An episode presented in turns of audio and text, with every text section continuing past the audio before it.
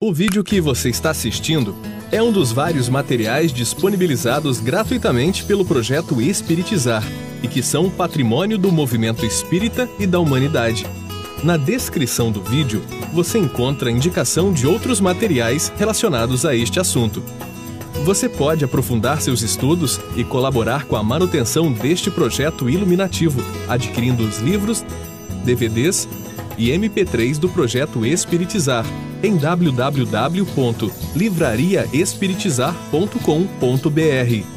Encontre mais materiais como este e fique por dentro da agenda de palestras e seminários transmitidos ao vivo em www.espiritizar.org.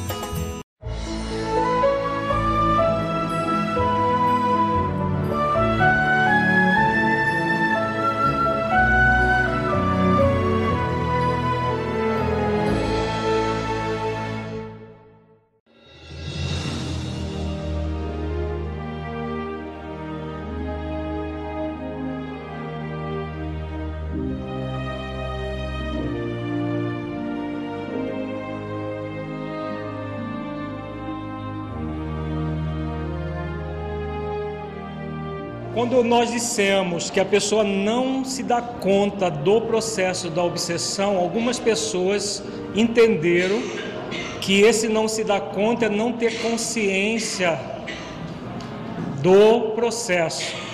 Na verdade, o espírito ele é sempre consciente das suas ações. Só que nós fazemos questão de permanecer numa subconsciência. Quando nós falamos de não se dar conta, não quer dizer que não, que não seja flagrante o processo obsessivo. É que poucos de nós temos o hábito de fazer trabalhos de autoconhecimento. Como temos o pouco hábito de fazer autoconhecimento, a maioria das pessoas tenta fugir de si mesmas Aí o que acontece? Nós nem nos conhecemos. Como que vamos perceber uma interferência que vem de fora se nós nem conhecemos como nós funcionamos? Os nossos pensamentos, sentimentos, tudo passa batido para nós. Passar batido não quer dizer que a gente não tenha consciência. A gente é consciente deles. Mas é tão comum, é tão usual que a gente acha que é nosso que tudo aquilo é nosso, que a forma de ser é nossa. Então, como nós não temos o hábito de auto, nos autoconhecer e nos autotransformar, o que vai acontecer? Uma subconsciência. E aí a pessoa não se dá conta. Agora, a subconsciência ela é voluntária, porque a grande maioria das pessoas ainda quer permanecer na ignorância. Uma das piores coisas que existem na humanidade é a ignorância. Infelizmente, nós temos estudado o psiquismo humano e as relações das pessoas com elas mesmas há 30 anos.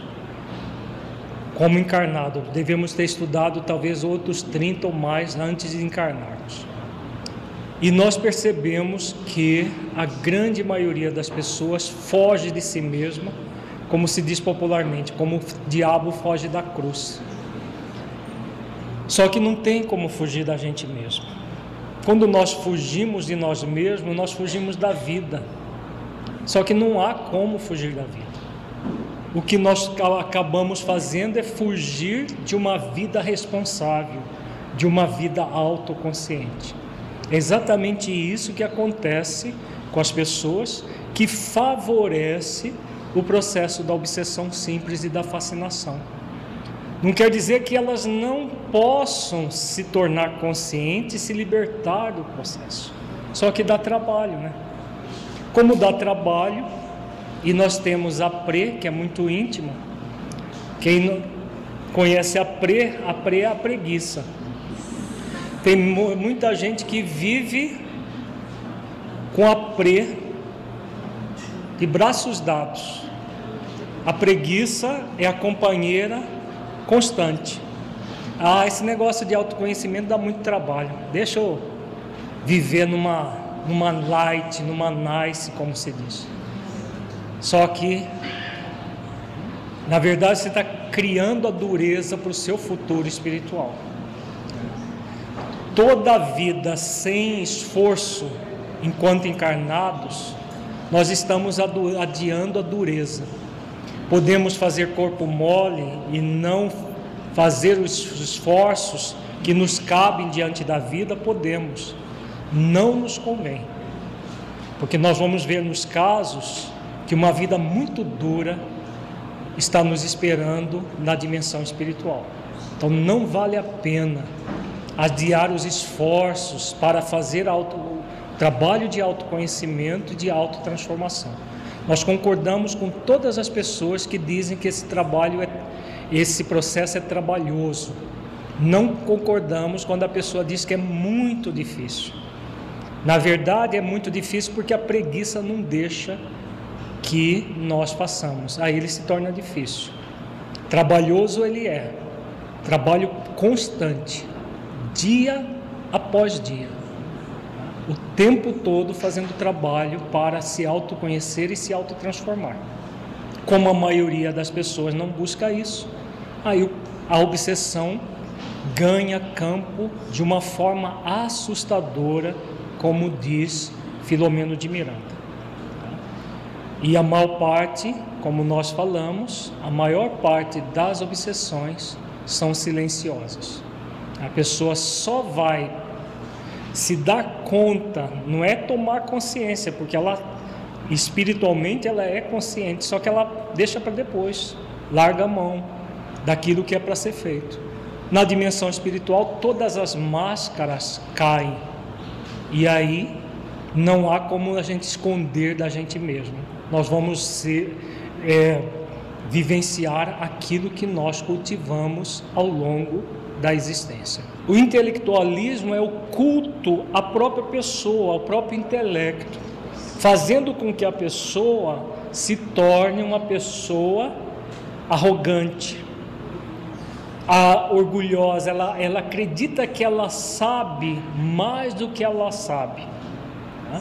E aí ela se acha muito sábia, porque ela, ela cultua o próprio intelecto, ela cultua.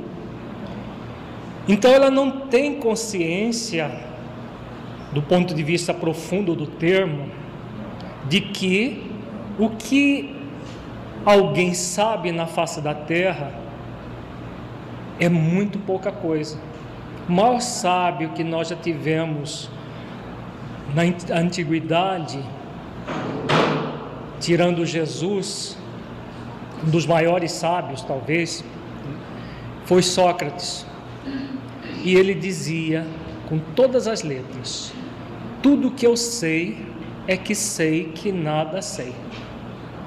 Por que, que o sábio de verdade diz que nada sabe?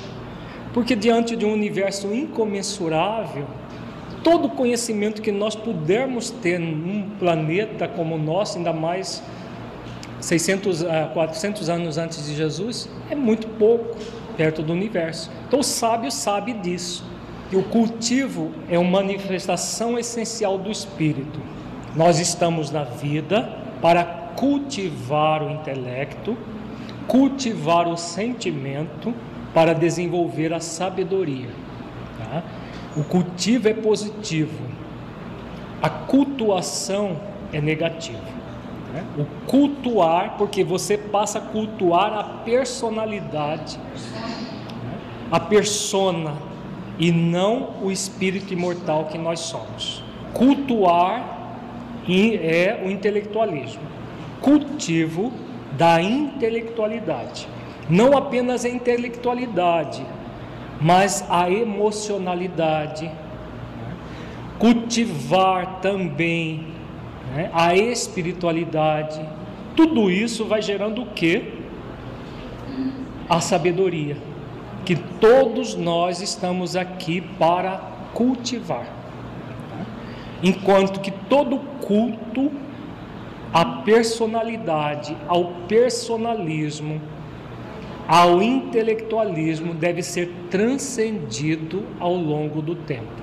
Nós estamos aqui para isso, tá? Acredite, meu caro, que todo trabalho construtivo tem as batalhas que lhe dizem respeito. São muito escassos os servidores que toleram as dificuldades e reveses das linhas de frente. Esmagadora percentagem permanece à distância do fogo forte. Aqui Tobias usa termos da, das estratégias militares, né? Linha de frente são os soldados que vão à frente da batalha. Então, dentro da trazendo para uma, uma linguagem mais próxima da mediunidade, são poucos aqueles médiums que, uma vez preparados no mundo espiritual, se lançam efetivamente à tarefa que se propõe eh, se propôs. São poucos aqueles que completam a tarefa ou vão além da tarefa programada, como foi o caso do Chico, como foi o caso, como está sendo o caso do Divaldo. O Chico era para escrever 50 livros. Quando ele terminou de escrever os 50 livros, Emmanuel perguntou, falou para ele: a sua tarefa proposta está terminada. Você quer continuar? A possibilidade de nós chegarmos aos 100 livros. Ele imediatamente aceitou a proposta. Não pensou duas vezes, aceitou a proposta. Quando chegou em 100 livros, Emmanuel novamente concluímos essa etapa. Quer continuar? Dizem que ele disse: enquanto eu conseguir segurar o lápis, eu quero continuar. Então chegou em 400 e alguma 404 livros, se não me engano. Divaldo está chegando aos 300 livros. E a proposta era para 50 também. Então, são pouquíssimos aqueles que vão além. Os que só fazem, fazem aquilo que está proposto ainda também é uma minoria. Os que fazem parcialmente são alguns e a grande maioria permanece à distância da tarefa que se propuseram a fazer. Trabalhadores sem conto recuam quando a tarefa abre oportunidades mais valiosas. Essa fala também é muito significativa. Às vezes a pessoa começa bem, está lá numa atividade uma vez por semana, simplesinha, comum, e vai ampliando, vai, vai melhorando a sua intimidade. E os benfeitores vêm e a, a convida, a convida para ampliar a tarefa. Ah, será que eu vou dar conta? Será que você é capaz? Ah, é muito para mim, eu vou precisar abrir mão disso, abrir mão daquilo. E a pessoa recua na tarefa que estava programada para ela e ela não realiza. Quanto maior a tarefa, mais necessidade de renúncia, de abnegação, de, de desinteresse pessoal. Algo impressionado considerei. Isso me surpreende sobremaneira. Não supunha fossem preparados aqui determinados mensageiros para a vida carnal ah, meu amigo, falou Tobias sorridente, poderia você admitir que as obras do bem estivessem circunscritas a simples operações automáticas? Todo o trabalho do bem é muito bem planejado. Nossa visão na Terra costuma viciar-se nos círculos dos cultos externos, na atividade religiosa.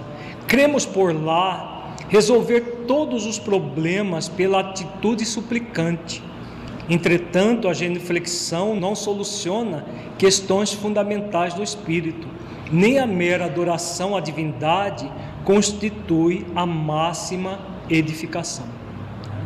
Então, aqui, essa fala de Tobias também é muito significativa. Há uma viciação milenar da criatura, da criatura humana no que tange a questão religiosa, que basta o culto superficial e passivo, né? como ele faz a comparação com a genuflexão, ficar, lá, ficar ali horas a fio no culto externo. Quando nós que trazemos esse atavismo religioso, adentramos o movimento espírita, nós queremos muitas vezes fazer o mesmo.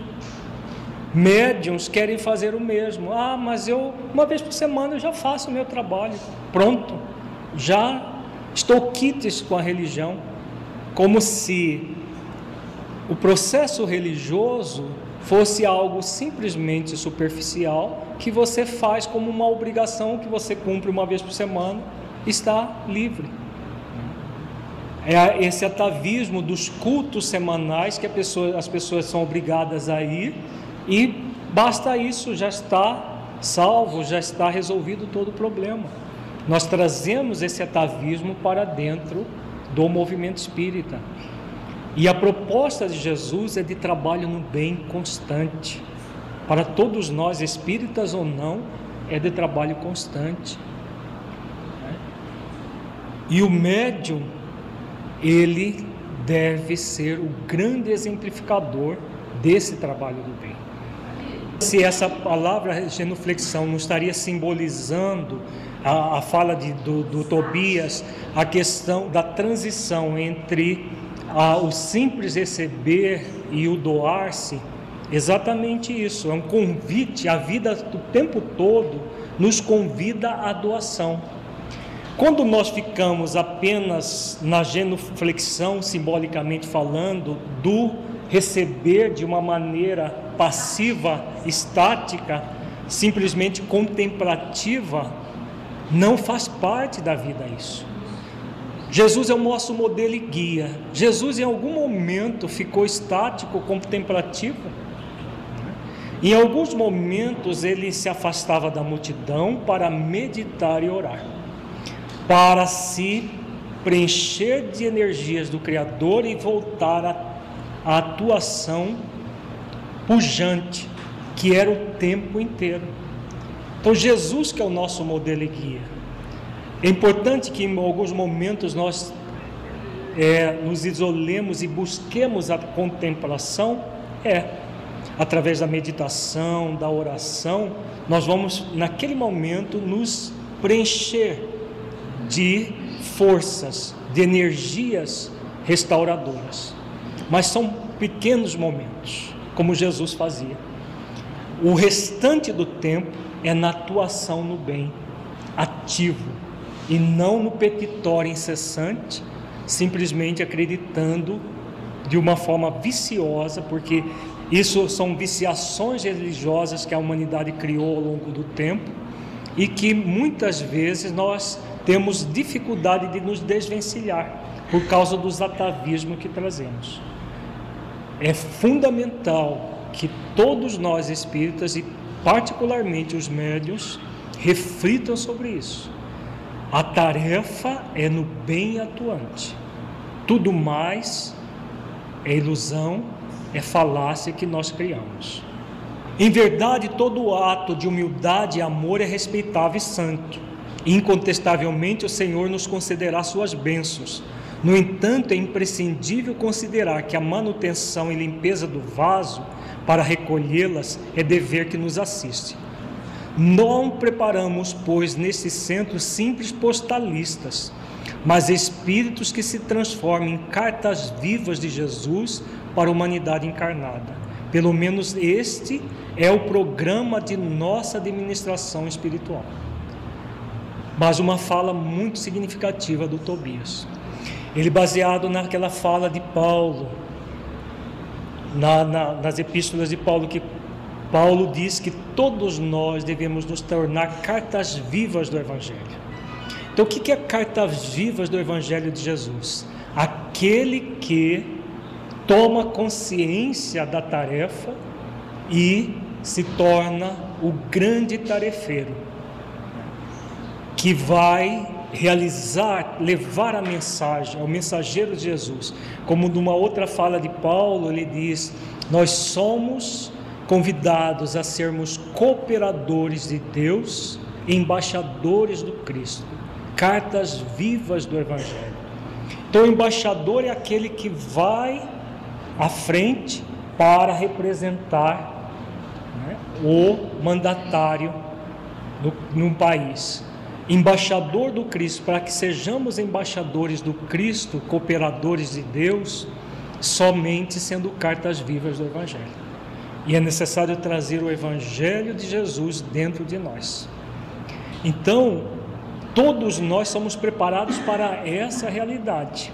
Como ele diz, é o programa que é feito no mundo espiritual.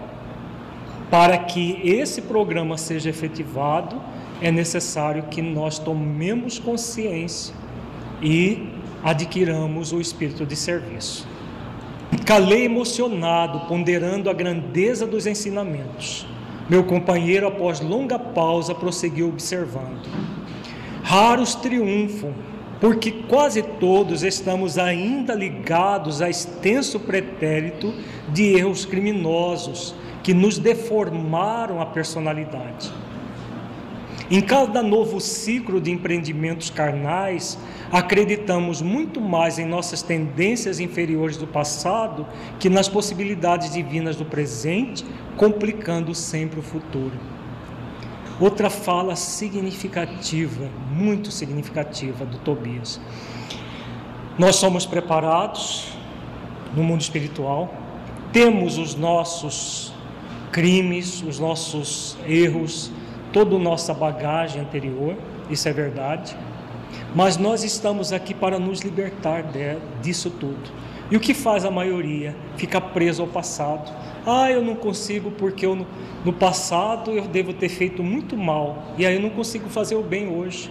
No futuro vai estar continuar muito mal porque está jogando, como lhe diz aqui, as possibilidades divinas do presente fora. Quando nós jogamos as possibilidades divinas do presente fora, o nosso futuro vai ser muito complicado. Por quê? Nós não nascemos para isso. Porque é fácil, é cômodo justificar que nós não conseguimos hoje porque no passado nós agimos assim o assado. É novamente a lei do menor esforço, a lei do nenhum esforço que nós queremos a ferro e fogo cultivar, né? em vez, aliás, cultuar, né? Tem muita gente que cultua, cultua a lei do menor esforço ou do nenhum esforço. Nós somos convidados a cultivar a lei de trabalho, a lei do progresso, a lei de amor, de justiça e caridade, porque nos convidam para no presente ressignificar o passado e construir um futuro melhor. Esse é o convite da vida. É para isso que nós somos preparados. Só que tudo isso dá trabalho, exige esforço, de, dedicação, renúncia, todo um trabalho nessa direção que muitas vezes nós não queremos praticar. É desse modo que prosseguimos por lá, agarrados ao mal e esquecidos do bem chegando por vezes ao disparate de interpretar dificuldades como punições, quando todo obstáculo traduz oportunidade verdadeiramente preciosa aos que já têm olhos de ver. Mais outra fala muito significativa. Em vez de focar no bem, nós ficamos agarrados ao mal. Seja o mal do passado, seja o mal do presente, seja as dificuldades que nós interpretamos como punições e queremos privilégios, queremos pelo simples fato de sermos médios e sermos espíritas, que os benfeitores espirituais nos livrem de todas as nossas mazelas, de nossas limitações, das nossas dificuldades e nos tornamos instrumentos inúteis Vejamos agora uma orientação do instrutor Telésforo. É uma palestra que ele ministrou para os médiuns fracassados. Os médiuns e os doutrinadores fracassados que depois de passarem por situações de muito sofrimento no mundo espiritual, a misericórdia divina os socorre e leva de volta às colônias espirituais de onde eles saíram. É claro que isso não é privilégio, mas é a misericórdia divina nos acolhendo e vai acolher sempre. E diariamente esses médios fracassados Muitas vezes eles recebem palestras, orientações dos benfeitores espirituais que falam para eles da necessidade de dar um novo significado ao passado. Ah, um dos grandes problemas da humanidade é cultuar a culpa né, e não o cultivo da ação responsável. Por quê? A ação responsável dá trabalho. A culpa não dá trabalho nenhum. Eu fico, eu não devia ter feito, eu não devia ter feito. Nós vamos ver nas falas do, das próprias pessoas que faliram o sentimento de culpa forte dentro delas. A fala do instrutor Telésforo, em momento algum, ele fala de culpa, porque os benfeitores, os espíritos superiores, eles sempre estão nos convidando a cultivar a ação responsável e não ficar no movimento da culpa, porque a culpa é inútil em si mesma. A culpa significa auto-julgamento, autocondenação e autopunição. É como se a pessoa que malbaratou as, os convites da vida para fazer o bem ao próximo, e aí ela não realiza ou faz o mal ativamente ou o mal passivamente, deixando de fazer o bem, agora começa a fazer o mal a si mesma. Porque se ela se julga, se condena e se pune, ela está fazendo mal a si mesma. Se ela assume, em vez da culpa ou da desculpa, que é a companheira da culpa, porque vários nós vamos ver que também se desculpavam. Ah, eu não fiz porque o meu marido não deixava. Eu não atuei porque a minha esposa isso, porque fulano aquilo. Também é muito forte na nossa cultura a desculpa, tanto quanto a culpa. No movimento da ação responsável, a pessoa assume a responsabilidade pelos erros, eh, busca aprender com eles para repará-los. O tempo todo, a vida nos convida a isso. O instrutor Telésforo, ele fala sobre isso. E nós vamos ver logo em seguida as conversas que André Luiz tem com os companheiros presentes à palestra do Telésforo, falando exatamente das suas culpas e das suas desculpas. Muito interessante isso. Porque o espírito desencarnado, tem muita gente que acha que desencarna a gente fica todo receptivo e todo, tudo fica muito mais fácil, né? por ilusão. Nós vamos ter na dimensão espiritual as mesmas, o mesmo movimento psicológico que nós tínhamos na dimensão física. Aqueles que têm um movimento da culpa muito forte vão continuar se culpando. Aqueles que tinham um movimento da desculpa muito forte vão continuar se desculpando, tentando, né? Porque na verdade é uma tentativa de resolver os problemas pela culpa e pela desculpa, que são dois instrumentos perniciosos em si mesmos. Nós vamos ver pela fala do benfeitor que o convite é sempre da ação responsável. Então, nós que estamos fazendo essas reflexões, porque muitas vezes nós fazemos reflexões como essa e as pessoas saem do seminário culpadas. Não é para culpar ninguém que nós estamos refletindo, é para que nós assumamos responsabilidade. Se eu não estou trabalhando como deveria, para eu assumir essa verdade e me libertar com ela começar a fazer os esforços como eu posso fazer. E não, ah, sair do seminário agora sim. Ah, minha vida, eu estou fazendo tudo errado, não é possível. Só que não move uma palha para começar a fazer certo. Não é por aí. Né? A fala do benfeitor é muito clara, vamos ver. Desde as primeiras tarefas do Espiritismo Renovador, nosso lar tem enviado diversas turmas ao trabalho de disseminação de valores educativos. Centenas de companheiros partem daqui anualmente, aliando necessidades de resgate ao serviço redentor. Mas ainda não conseguimos os resultados desejáveis, Alguns alcançaram resultados parciais nas tarefas a desenvolver, mas a maioria tem fracassado ruidosamente. Então vejamos, só nosso lar prepara centenas anualmente. São centenas de colônias espirituais fazendo o mesmo. Então era para ter milhões de médiums atuando positivamente no bem. Mas como ele diz, Alguns alcançam resultados parciais e a maioria fracassa ruidosamente. Nossos institutos de socorro de balde movimentam medidas de assistência indispensável. Raríssimos conquistam algum êxito nos delicados mistérios da mediunidade e da doutrinação.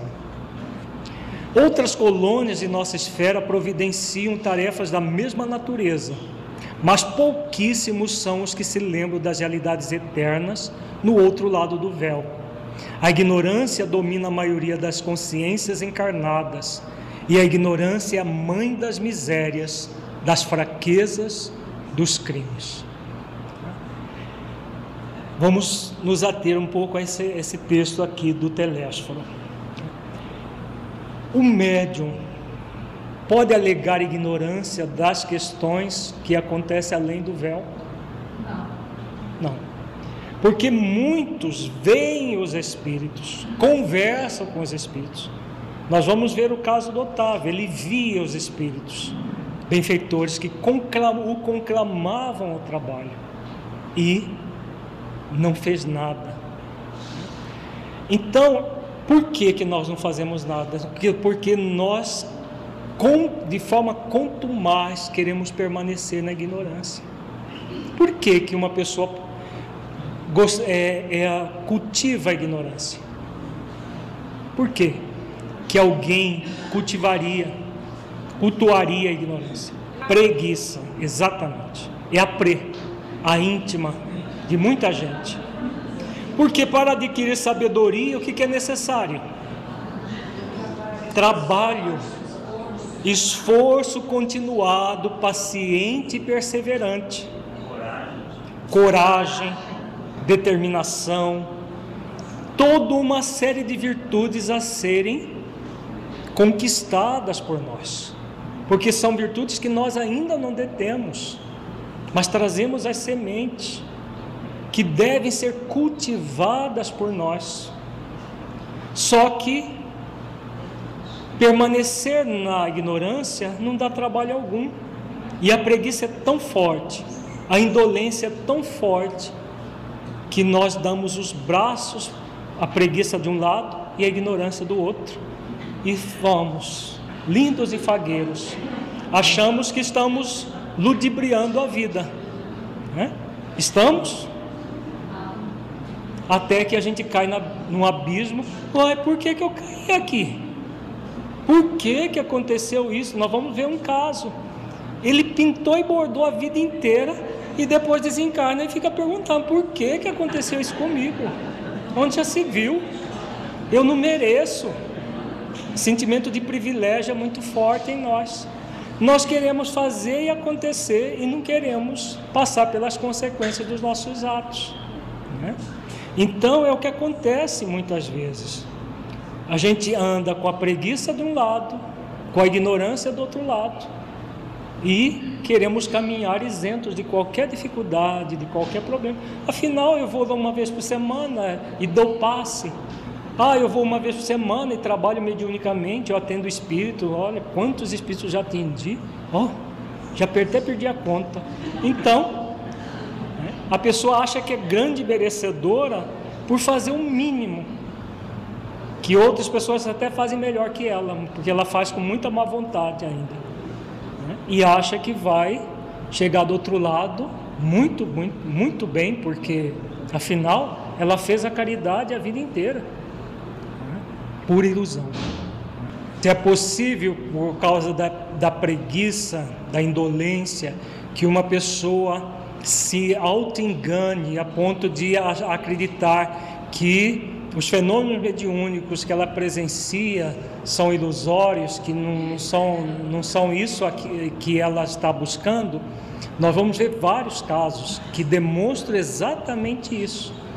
A pessoa, por preguiça, por indolência, por querer permanecer voluntariamente na ignorância, rechaçaram todas as manifestações espirituais superiores para se entregar a processos obsessivos gravíssimos. Exatamente por causa disso que o benfeitor coloca. A ignorância, mãe das misérias. A preguiça está intimamente ligada à ignorância. Quando nós estávamos falando agora há pouco do autoconhecimento, da autotransformação, a maioria das pessoas tem condições de fazer esse trabalho, mas a maioria tem preguiça de fazê-lo. E aí permanece na ignorância por preguiça de realizar as ações, por indolência, inércia. Isso é gravíssimo, gente. É uma das coisas que mais graves que um ser humano pode fazer consigo mesmo, se não for a mais grave, é essa.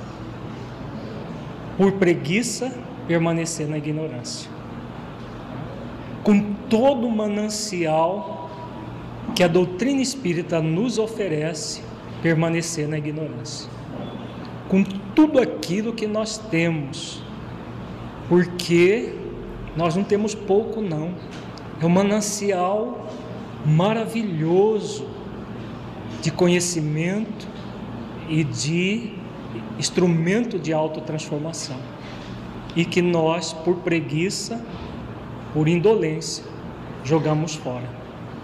Grandes instrutores nos frutos da carne abedrontam-se por sua vez diante dos atritos humanos e se recolhe indevidamente na concepção que lhes é própria.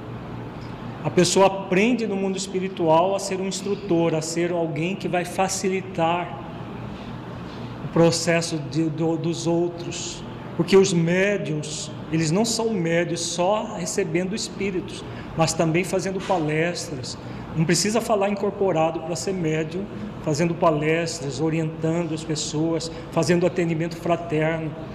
E quando chega aqui, a pessoa se recolhe indevidamente, em vez de levar avante a mensagem de Jesus.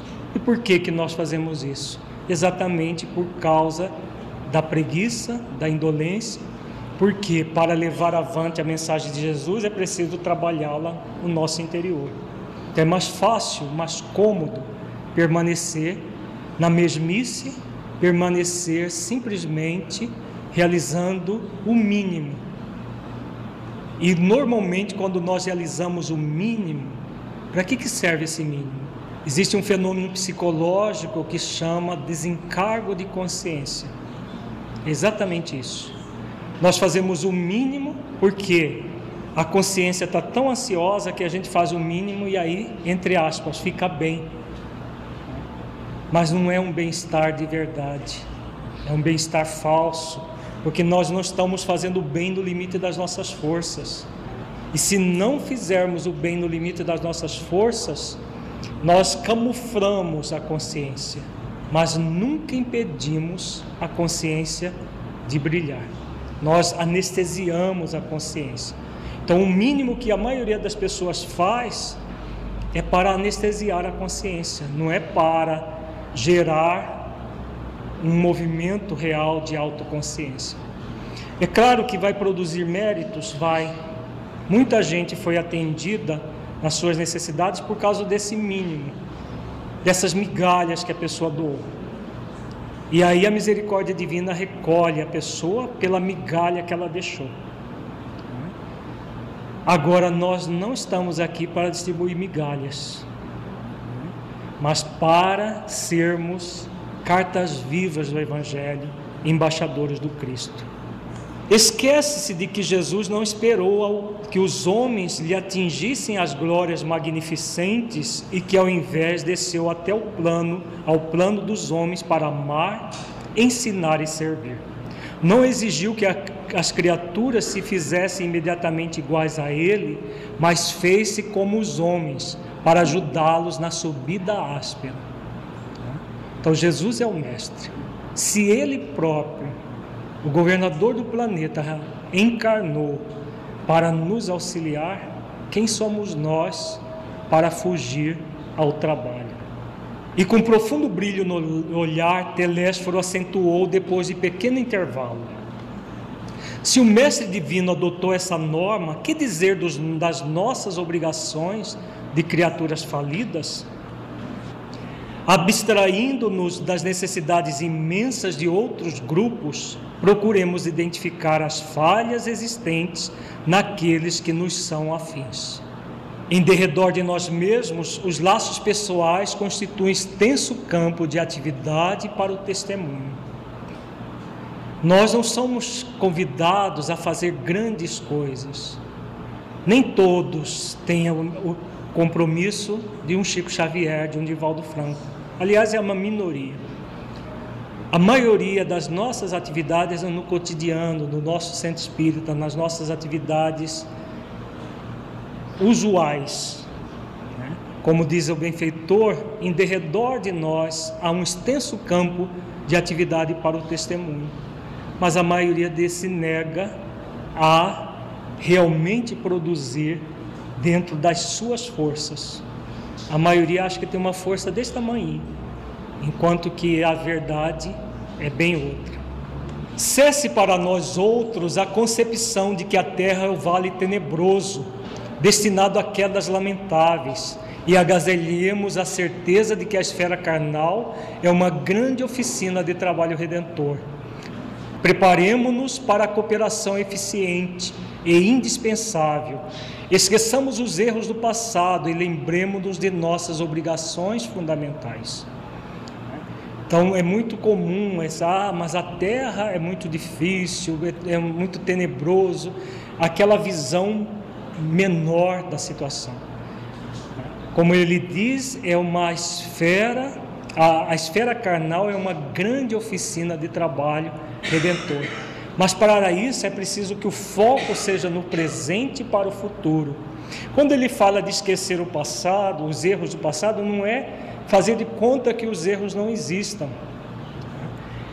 Esquecer os erros do passado é, é parar de ruminar esses erros pela culpa e pela desculpa. Nós ruminamos o tempo todo os erros, ou nos culpando ou nos desculpando. Ah, eu não consigo porque no passado eu, eu sei que boa coisa eu não fui.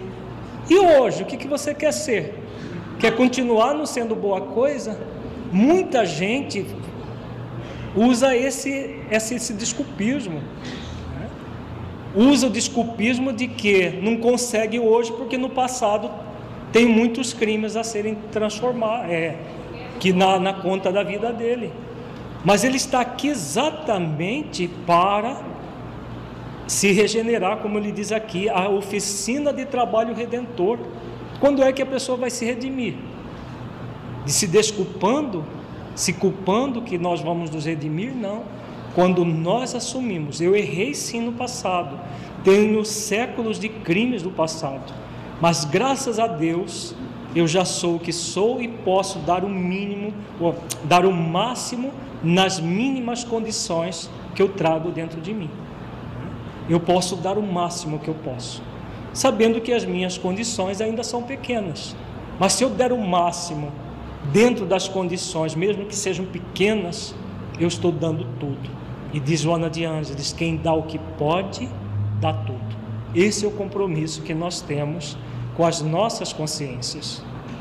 A causa geral dos desastres mediúnicos é a ausência da noção de responsabilidade e da recordação do dever a cumprir.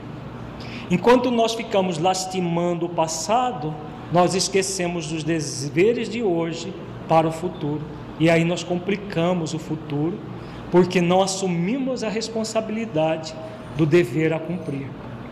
Quantos de vós fostes abonados aqui por generosos benfeitores que buscaram auxiliar-vos, conduídos de vosso pretérito cruel? Quanto de vós partistes entusiastas, formulando enormes promessas, entretanto não soubestes recapitular dignamente para aprender a servir conforme os desígnios superiores do Eterno? Essa é uma realidade. Nós vamos ver todos os casos de mediunidade fracassada, hoje à tarde e amanhã de manhã, tem essa condição aqui. benfeitores avalizaram nossas promessas. No caso do Otávio, seis benfeitores reencarnaram para ser ajudarem na esfera carnal. Seis espíritos benfeitores reencarnaram para ajudar. E ele os abandonou. Os benfeitores, antes de encarnarmos, nos preparam. Depois que nós estamos encarnados, eles estão o tempo todo nos auxiliando. E o que faz a maioria? Vira as costas para eles. Vira as costas para as próprias promessas e para os próprios benfeitores. Quando o Senhor vos enviava possibilidades materiais para o necessário, regressávais à ambição desmedida Ante o acréscimo de misericórdia do labor intensificado, agarrastes a ideia da existência cômoda. Junto às experiências afetivas, preferiste os desvios sexuais. Ao lado da família, voltastes à tirania doméstica e aos interesses da vida eterna, sobrepusestes as sugestões inferiores da preguiça e da vaidade. Então, por que, que a gente fala tanto da preguiça? Até os benfeitores no mundo espiritual falam, né? Então a pessoa tem o necessário, ela quer o supérfluo. E aí o trabalho espiritual torna-se secundário, porque ela precisa trabalhar para ganhar mais dinheiro para adquirir mais supérfluos. Quando o acréscimo de misericórdia intensifica o labor, a pessoa, ah, não, isso, esse mínimo eu faço, mas a mais eu tenho direito a descansar, eu tenho direito a dormir oito horas por dia, eu tenho direito a uma série de coisas. Ela se agarra à ideia da existência cômoda. Junto às experiências afetivas, os abusos sexuais. No, no seminário que nós ministramos há três anos atrás, Obsessão em Movimento Espírita, nós vimos os casos das viciações sexuais que os espíritos se aproveitam e raros os médios que vão à falência que não têm desvios sexuais. A família, que muitas vezes a pessoa usa como instrumento para se afastar dos deveres, a pessoa usa disso e se volta à tirania doméstica. E tudo está envolvido com a preguiça e com a vaidade. A preguiça de não realizar as ações que nos cabem, porque é mais cômodo permanecer na inércia, é mais cômodo permanecer nesse estado de indolência, mas não nos convém. Destes-vos, na maioria, a palavra sem responsabilidade e a indagação sem discernimento, amontoando atividades inúteis, como médios, muitos de vós preferis a inconsciência de vós mesmos, como doutrinadores formuláveis conceitos para exportação, jamais para uso próprio. Então vejamos que as falas do benfeitor não, há como a gente se auto-enganar, né? Muito, muito é, direta. Quando nós falávamos agora há pouco em relação à obsessão simples e à fascinação, que a pessoa não se dá conta, é exatamente isso aqui.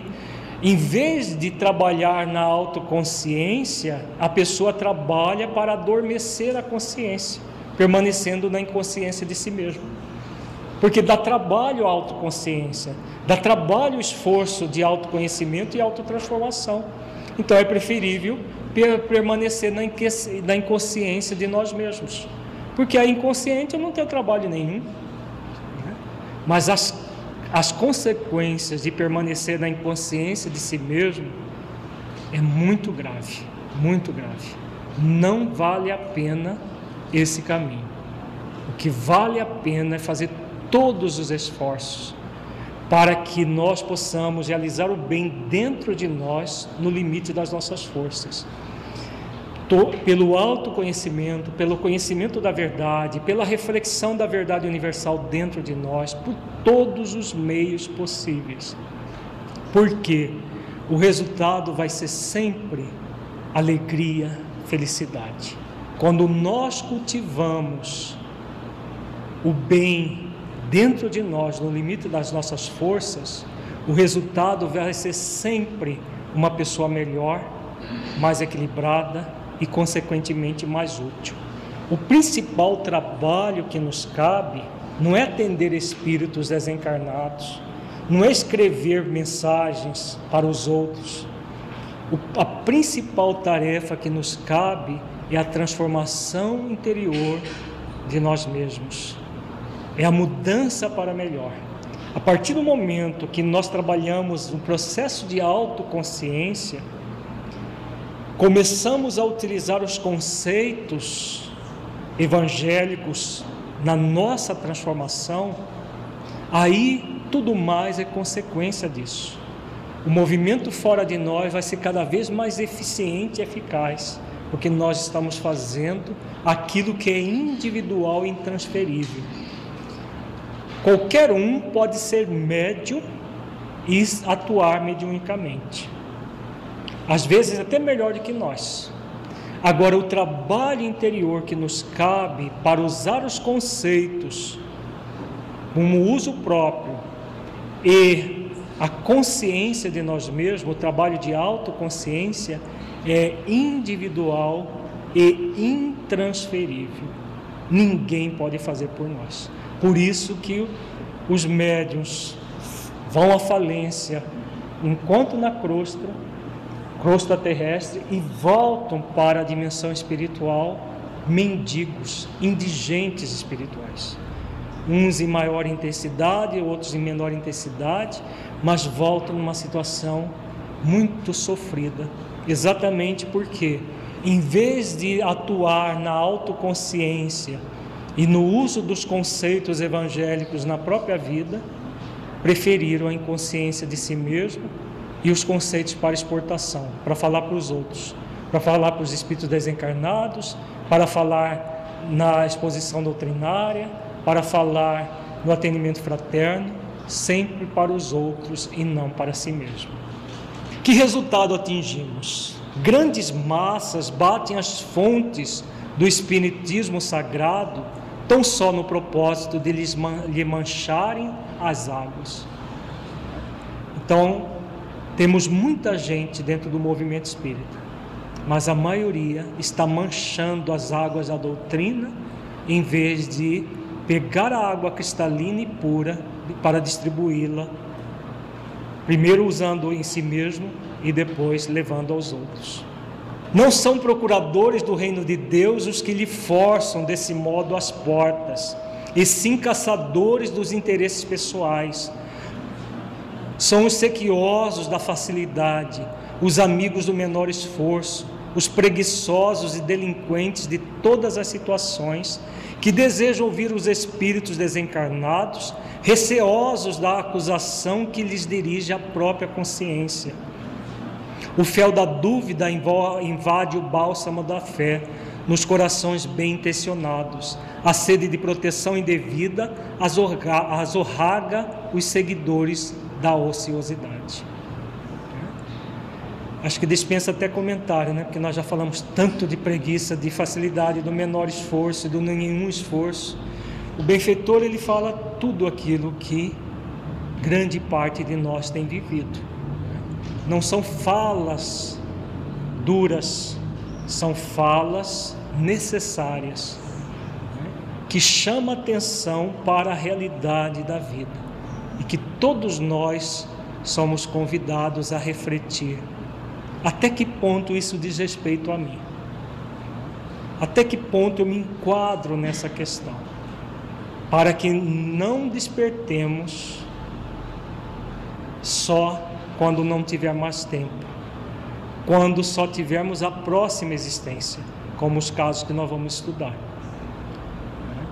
Ainda é tempo, quer nós estejamos octogenários ou estivermos iniciando as nossas tarefas, ainda é tempo.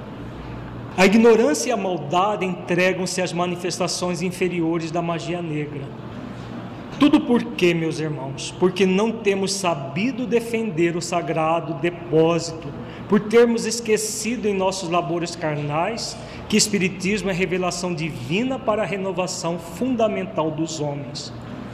não atendemos ainda como se faz indispensável a construção do reino de Deus em nós.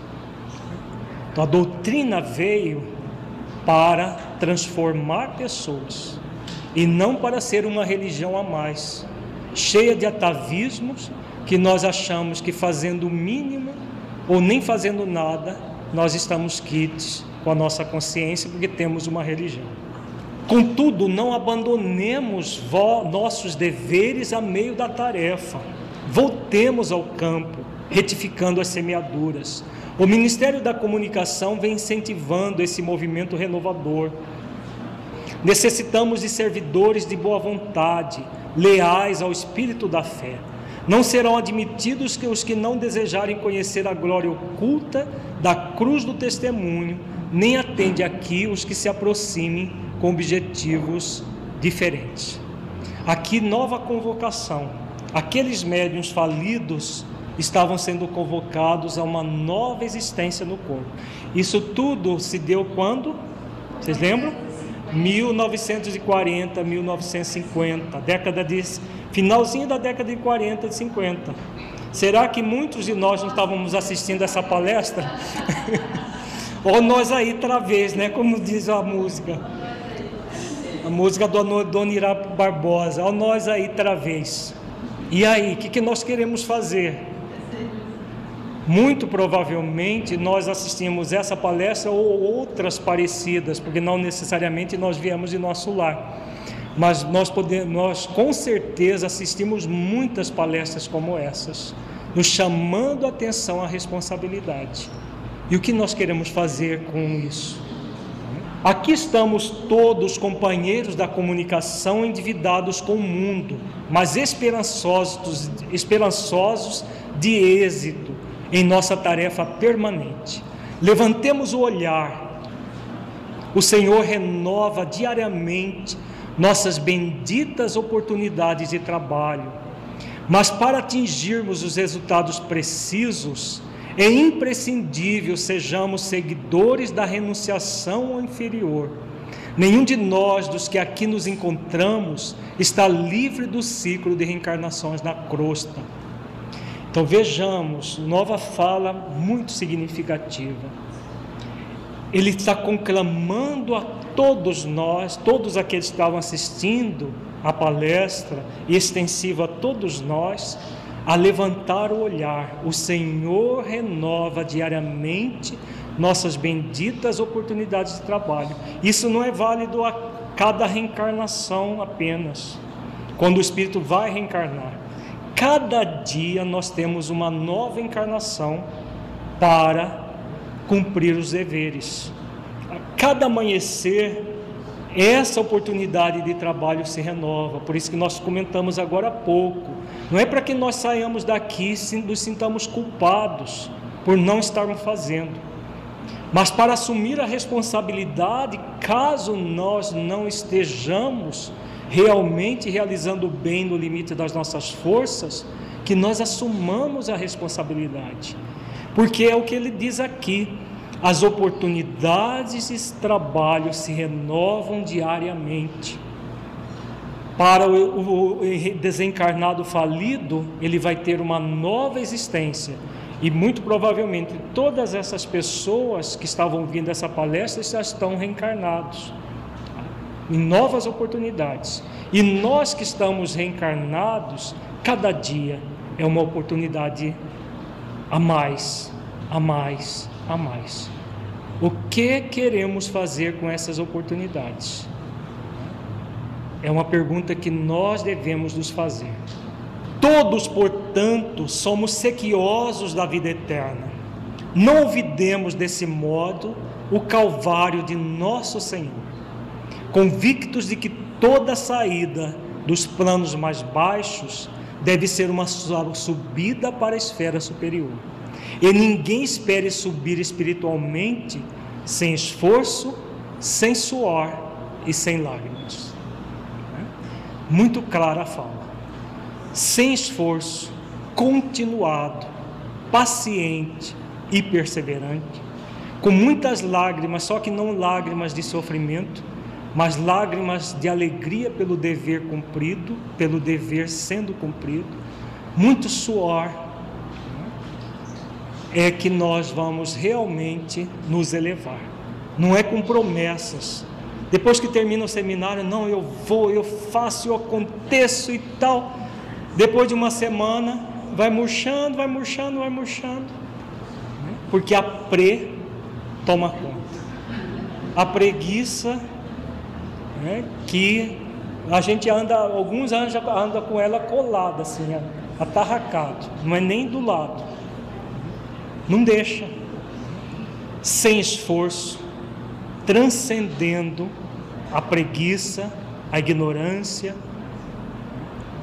a lei do menor esforço que não existe, só existe nas nossas mentes. Sem transcender tudo isso, não há salvação. Questão 642. Para agradar a Deus e assegurar a sua posição futura, bastará que o homem não pratique o mal? É uma das respostas mais significativas do livro dos Espíritos, é essa. Mais significativas. Porque ela é tão clara, tão profunda e tão.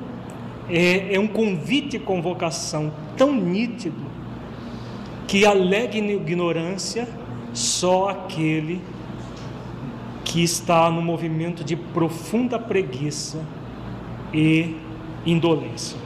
Não, cumpre-lhe fazer o bem no limite de suas forças, porquanto responderá por todo mal que haja resultado de não haver praticado o bem. É seríssimo isso aqui, gente. É grave demais. Grave no sentido de que é um convite lá no mais profundo da nossa consciência para agradar a Deus e assegurar a sua posição futura. Então vejamos, vamos decodificar a pergunta. Qual que é a posição futura? Melhorar as nossas condições espirituais então, para melhorar a nossa condição espiritual, bastará que não praticamos o mal, pratiquemos o mal? Não, eu vou ao centro uma vez por semana, eu tomo meu passe, ou eu aplico o passe, eu sou um passista que não falto, toda semana eu estou lá, mas eu tenho um potencial mediúnico muito maior, e eu faço o mínimo, do mínimo, basta isso? decodificando num português bem próximo a nós, corriqueiro, é isso que Kardec está perguntando. Basta isso? Não. Cumpre-lhe fazer o bem no limite de suas forças. A questão do limite das forças é individual ou não? É individual. Cada um tem o limite das suas forças. As forças de Chico Xavier são diferentes da de Divaldo, que é diferente da de Raul, que é diferente da nossa, que é diferente de qualquer um de nós. Cada um tem as suas forças, o limite das suas forças. Onde está esse limite? Gravado com letra de fogo na nossa consciência. Na nossa consciência. É possível ludibriar a consciência e fazer corpo mole? Não, mas eu não tinha tanta capacidade assim. Quem sou eu para fazer isso? É possível a gente fazer isso? Como não? Nós não temos o livre-arbítrio? É possível no sentido de poder. Nós podemos fazer isso? Agora vai escamotear de verdade, vai ludibriar a lei divina presente na nossa consciência? É possível no sentido que nós podemos. Agora vai acontecer de nós realmente derrogarmos a lei divina para valer, valer a lei do menor esforço? Não, jamais. Então, o limite das nossas forças está aqui na nossa consciência. Ninguém vai apontar, olha, você está fazendo menos do que as suas forças permitem. Você está fazendo o corpo mole. Ninguém vai nos apontar isso. A própria lei divina nos mostra isso nos mostra isso de todas as formas. Só que quando a maioria cultiva a inconsciência, o que, que acontece? A subconsciência de si mesmo, que não quer saber, dá as vozes alerta presentes na nossa consciência. Aí o que, que a gente faz? Corpo mole. Não, eu não dou conta, é só essa coisinha aqui. Aumentar o trabalho no centro? Não, de jeito nenhum, Deus me livre. De forma nenhuma. A gente já faz uma reunião por semana e olhe lá, a gente nem dá conta disso. Mas a necessidade está aí muito grande. Não, mas a gente não dá conta, a gente precisa descansar. Eu já ouvi isso aqui, aqui na federação. A pessoa dizendo que não, não, não podíamos fazer mais seminários porque a gente precisa descansar. Até que nós conseguimos fazer quatro seminários para o ano que vem. Esse ano. E se brincar, a gente faz uma vez por mês. Sabe que tem muita gente querendo descansar por aí, né? E aí o que acontece? Quando a gente quer descansar e não fazer o bem no limite das nossas forças, o que vai acontecer com o bem que nós deixamos de fazer? Ele vira mal, né? Porque na outra questão no livro dos Espíritos, que o Kardec pergunta por que, que o mal avança tanto? Porque o bem é tímido. Os benfeitores falam. Na hora de fazer o bem, nós somos tímidos. Na hora de fazer o mal, ah. e na hora de não fazer o bem, ah, falou em descansar, a pessoa já está armando a rede, né? Aqui em Cuiabá, que tem muitas redes deliciosas, a pessoa já está armando a sua rede e já está pronta para descansar. Por quê? O bem ainda é muito tímido. O bem nós não realizamos no limite das nossas forças. Agora, olha o que eles, eles, os benfeitores dizem: responderá por todo mal que haja resultado de não haver praticado o bem. Isso é grave demais, gente. Isso está sendo arquivado na nossa consciência. Não dá para fugir disso. E aí o que, que vai acontecer na vida futura? pranto e ranger de dentes. Pranto e ranger de dentes. Não vai adiantar alegar, não, mas eu doutrinei tantos espíritos. Eu fiz isso, eu fiz aquilo.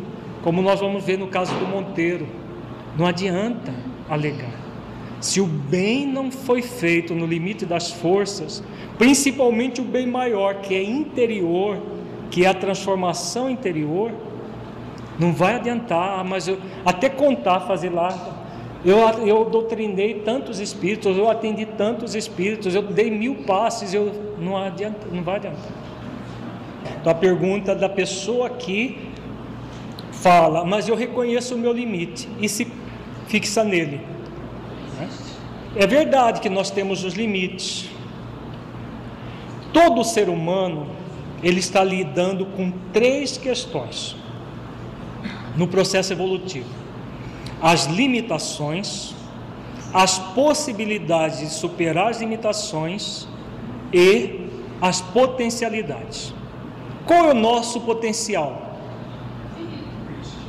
O nosso potencial é de um espírito crístico. Jesus trabalha muito? muito. Olha, e olhe lá, né? Quanto esse, esse espírito trabalha. Então, esse é um espírito crístico. O potencial dele é uno com Deus. Quando ele fala, eu e o Pai somos um. Nós somos o que? Convidados a quê dele? Tudo o que eu faço, vós podeis fazer e até mais, se quiserdes. Não foi isso que ele ensinou? Ele é o modelo e guia. Então significa que o nosso potencial é o que? Igual dele tudo que eu faço, vós podeis fazer e até mais, significa que o nosso potencial é igual ao dele. Tá? É um potencial do Espírito Crístico. Nossas possibilidades são iguais a dele? Não. Não. Por quê? As nossas possibilidades, elas estão em sintonia com as nossas limitações. Quando a pessoa tem essa fala auto-enganosa de que eu tenho meus limites, ela está esquecendo das possibilidades de superação dos limites e dos potenciais. Por que, que ela esquece? Por causa da pre. A preguiça faz com que a pessoa tenha essa fala para ela mesma auto-enganosa. Não é que eu não queira. Eu quero, mas eu tenho minhas limitações. Só falta falar, coitado de mim. E na verdade é uma fala profundamente auto-enganosa. As limitações existem. As limitações nós trazemos como bagagem do nosso passado. Agora nós estamos aqui para quê? Para fixar as limitações ou para transcender as limitações. As nossas possibilidades estão vinculadas ao potencial. Então nós estamos aqui para transcender os nossos limites. Então, quanto mais eu trabalho no bem, mais os meus limites para trabalhar vão se ampliando, as fronteiras vão se ampliando. Ninguém começa uma tarefa da forma como está terminando, não é possível. Nós falamos de Divaldo Franco, que é uma grande referência para nós, todos médios. Divaldo Franco começou escrevendo 300 livros, ou ele começou escrevendo mensagens avulsas. Depois da mensagem avulsa veio um livrinho, por sinal fantástico, maravilhoso, Mestre de Amor. Em 1964, hoje, 2011, tem toda uma trajetória que os limites foram ampliando. Chico não tinha o limite de 50, não nos levou, legou 400, porque ele fez o bem no limite das suas forças. Enquanto eu consegui segurar o lápis, eu quero escrever. E isso aconteceu. Ele só parou quando as mãos dele já não obedeciam mais. O espírito. Aí ele parou, porque não tinha mesmo como. Então, esse é um típico do exemplo, os dois, né, Divaldo, Chico, de pessoas que ampliaram cada vez mais os seus limites, porque estavam sintonizados, identificados com o Cristo interno e com Cristo Jesus, Cristo de Deus, como realmente cartas vivas do Evangelho, espíritos que estavam nesse movimento de colaboradores de Deus, embaixadores do Cristo. E aí realizar o bem no limite das suas forças, e os limites foram ampliando. A pessoa que reclama e diz que o seu limite é muito, ah, mas eu não dou conta, é muito, eu não sou capaz, é muito para mim. O que, que ela está fazendo? Ela está focando as suas possibilidades às limitações. Ela atrela as possibilidades às limitações e não se dispõe a transcender as limitações. Isso é grave. Isso é o movimento da, da inconsciência, da subconsciência que nós vimos agora há pouco. Isso é o movimento do auto-engano. Nós podemos nos auto-enganar, mas não nos convém. Não nos convém porque o resultado, o futuro de quem se auto-engana é o pranto e o ranger de dentes. É a lamentação tardia para aquilo que a pessoa poderia fazer hoje, ampliando cada vez mais as suas possibilidades, desenvolvendo os potenciais. Porque quando nós desenvolvemos as virtudes do coração, cultivamos essas virtudes com todas as forças que nós podemos, o que, que vai acontecer? a nossa capacidade de produzir o bem vai ampliando. Até moratórias nós recebemos. Né? Em vez de desencarnar com idade X, nós adquirimos mais 10, 20, 30 anos. Só não dá para ficar para sempre, porque não tem como. Né? Mas vai aumentando cada vez mais, porque são tão poucos os servidores do bem que aqueles que estão servindo precisa ser mantido no corpo, mesmo o corpo capengando, mas precisa manter porque a maioria está fazendo corpo mole. Né? Os que poderiam tá, estão lá no corpo jovem, não querem sab saber porque são limitados, coitados, né? Mas existem coitados limitados? Não. Não existem. Existem na nossa mente enferma, que quer permanecer limitado. A questão do limite, na verdade, é uma questão de possibilidades e que podem ser ampliadas exatamente isso. Porque não é o limite no sentido de limitação que a pessoa traz, é o limite no sentido das possibilidades que ela tem. As possibilidades que ela tem de superação dos limites agora são limitadas, porque o potencial não vai ser desenvolvido de uma hora para outra. Ele vai ser desenvolvido gradualmente. Agora, quando a, a pessoa tem o foco no potencial, ela transforma limites em possibilidades de ampliação. Né? Quando ela tem o foco não no potencial, mas nas limitações, ela limita as possibilidades às limitações. Então, uma coisa é limitação, outra coisa é o limite. O limite, a, a, a, a fronteira do limite, depende das possibilidades trabalhadas em função do potencial. Só que para trabalhar as possibilidades em função do potencial, pede de nós o cultivo das virtudes, do esforço continuado, da paciência, da perseverança, da superação da ignorância, como foi lembrado, a questão dos 919A do livro, do, do livro dos Espíritos, que Santo Agostinho dá o método que ele fazia para o autoconhecimento. Percebamos que toda a orientação que ele dá é trabalhosa. Todo dia passava em revista tudo aquilo que ele tinha feito naquele dia. Dá trabalho fazer isso? Claro que dá. Só que a maioria, ah, não, eu tenho, eu tenho que assistir televisão, assim, ah, eu tenho meu, meu momento de lazer. Se eu for fazer isso, eu vou precisar de pelo menos uma meia hora. Então é meia hora menos de televisão. Onde já se viu que absurdo? Por quê? Porque nós ficamos focados na limitação. Nós não estamos dispostos a fazer os esforços no limite das nossas forças. Esforço continuado, paciente perseverante. E aí o que, que acontece? Permanecemos na preguiça e na ignorância, como diz o Telésforo no texto que nós estudamos. Podemos fazer isso como possibilidades? É possível fazer isso, gente? É, porque existe uma lei, que é a lei de liberdade. Nós podemos.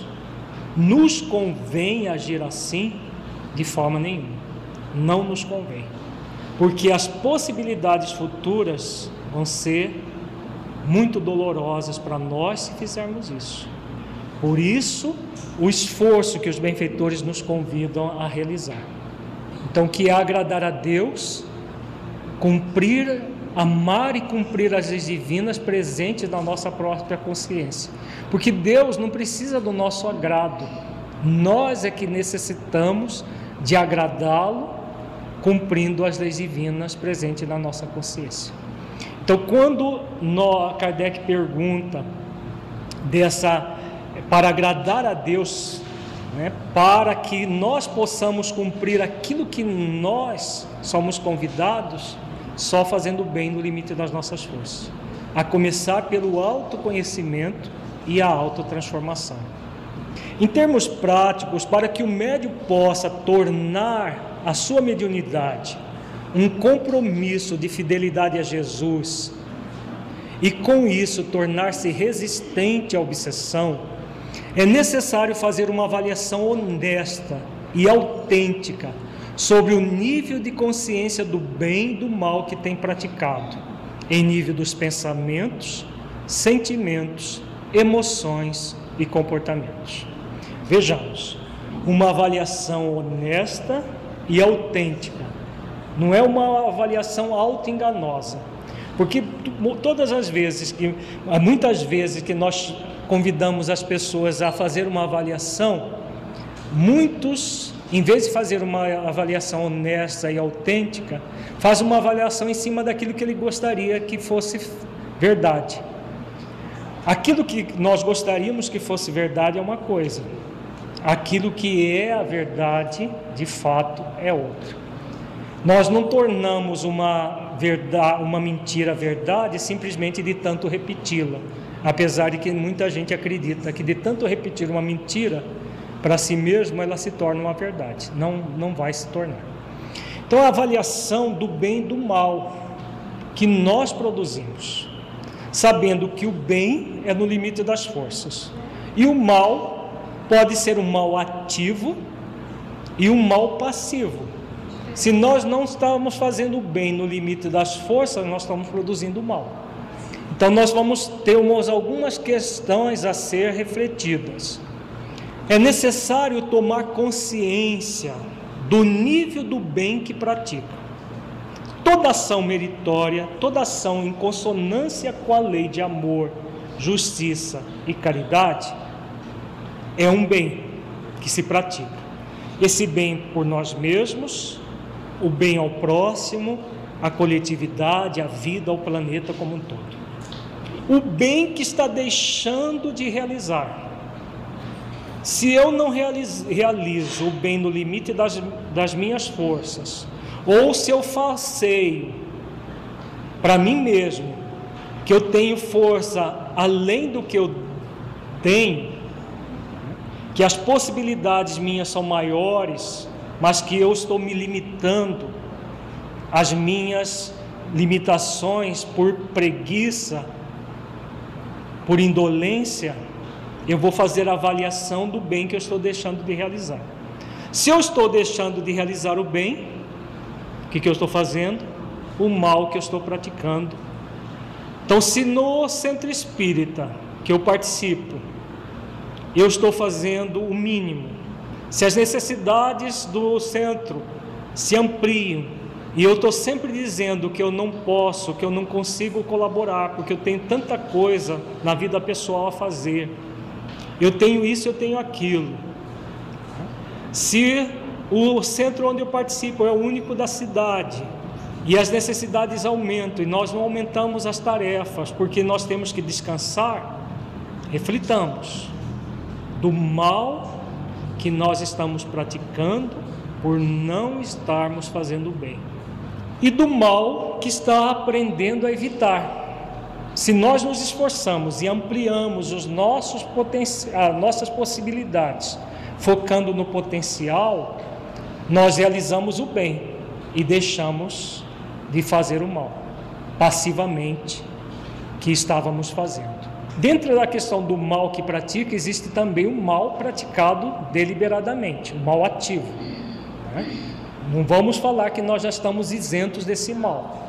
Ainda praticamos o mal ativo, tratando mal as pessoas, fazendo coisas que nós, a consciência, a lei de amor, justiça e caridade convida a fazer diferente. Né?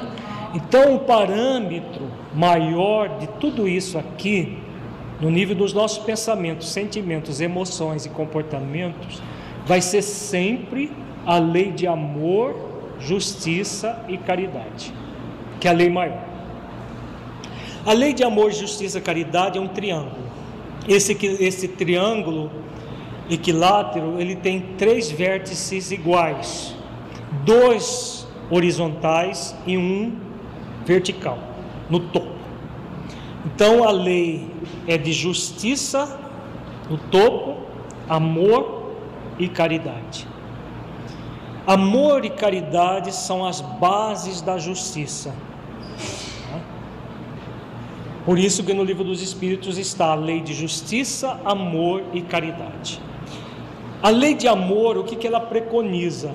A lei de amor preconiza que nós devamos amar ao Deus sobre todas as coisas e ao próximo como a si mesmo. Amar a Deus sobre todas as coisas é o ser agradável a Deus da questão é, 642. É amar as leis divinas, respeitá-las, as leis que nós trazemos dentro da nossa consciência. Isso que é amar a Deus. Então, amar a Deus, quando nós fazemos um esforço, um exercício para isso, nós estamos praticando atos de alto amor. Porque amar a si mesmo é exatamente praticar, amar e praticar as leis divinas presentes na nossa consciência. Porque isso vai, essa prática vai nos levar a quê, gente? A prática das leis divinas naturais vai levar a quê? vai nos levar à felicidade. O amar a si mesmo é ver se ver como filho de Deus, aprendiz da vida, que foi criado para a felicidade. Então, quando nós buscamos fazer exercícios para amar as leis divinas e praticá-las, nós estamos fazendo, praticando atos de alto amor. Por isso que o amor a Deus e amor a si mesmo é concomitante. Não é possível amar a Deus sem amar a si mesmo. Porque o amor a si mesmo é exatamente escolher amar e praticar as leis divinas presentes na nossa consciência. A partir desse amor a Deus sobre todas as coisas e o amor a si mesmo, praticando as leis divinas, nós vamos ao próximo, como consequência. Que nós nos enchemos de amor e vamos ao próximo. Esse, essa, isso essa, a lei do amor é a base profunda da lei de justiça. Por quê? O que preconiza a lei de justiça? Preconiza que nós, os nossos direitos e os nossos deveres, não é? Qual é o nosso maior direito? De ser feliz, está lá na, na resposta da questão 115 do Livro dos Espíritos. Nós somos criados simples e ignorantes e temos um compromisso assinado na é uma meta que, nos, que nós que está assinada na nossa consciência, que é sermos felizes. É um direito nosso, nós já fomos criados para sermos felizes. Mas ao mesmo tempo que é um grande direito, é possível nós usufruirmos um direito sem praticar um dever? Não. Qual é o nosso grande dever então? Também é ser feliz.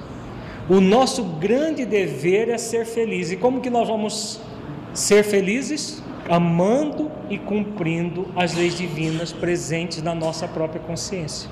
Faz sentido? É a única forma de ser feliz é essa, a única, não existe outra. É o caminho estreito que conduz à porta estreita que Jesus ensina lá no seu evangelho. Então, quando nós fazemos esforços para amar as leis divinas presente na nossa própria consciência e praticá-las, esse é o dever que nós que nos cabe pela lei de justiça. A partir do momento que a pessoa se torna cada vez mais amável e feliz, o que, que ela vai praticar automaticamente? A lei de amor é, é o início de tudo.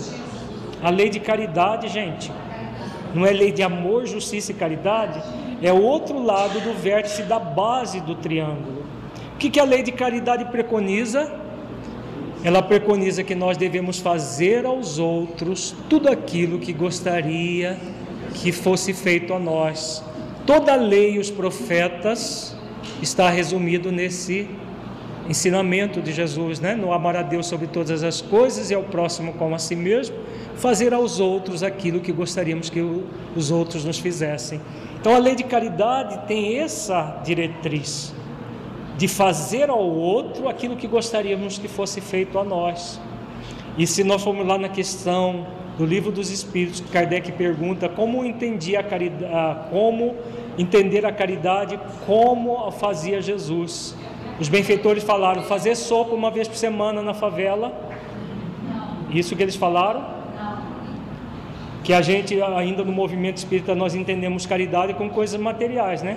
Eu vou lá fazer sopa, distribuir cesta básica e estou fazendo a caridade maravilhosa. Né? Isso é beneficência, se não é caridade. Caridade, o que os benfeitores disseram, é benevolência para com todos, indulgência para as imperfeições alheias, perdão das ofensas. Só virtudes do coração, não é? Virtudes que nós só vamos desenvolver de que forma? Fazendo exercícios de amor, de mansidão e de humildade, praticando a lei de amor, justiça e caridade, ou justiça, amor e caridade. Então aí nós praticamos a caridade, porque nós nos enchemos de amor, de felicidade, de alegria interior e vamos distribuir isso sendo benevolente para conosco, porque nós estamos fazendo esforços de autoconhecimento e de autotransformação, sendo benevolentes para com o nosso próximo, indulgentes com as imperfeições alheias, porque nós sabemos que nós não temos o poder de mudar o próximo, nós temos o poder de mudar a nós mesmos. Nós vamos ser indulgentes com os outros e vamos perdoar as ofensas, porque nós não vamos alimentar os ofensor interno que existem dentro de nós, porque estamos praticando a lei maior dentro de nós mesmos. Então, esse é o parâmetro maior para nós vermos se estamos praticando o bem no limite das nossas forças, se estamos deixando de realizar o bem, praticando o mal passivo, se estamos praticando o mal de forma ativa e o mal que nós estamos evitando, aumentando, ampliando cada vez mais as nossas possibilidades, sem ficar fazendo o corpo mole acreditando que os nossos limites são muito menores do que são. E isso que é o bem, o mal que nós aprendemos a evitar. Quanto mais ampliamos as nossas possibilidades, mais nós vamos evitar o mal.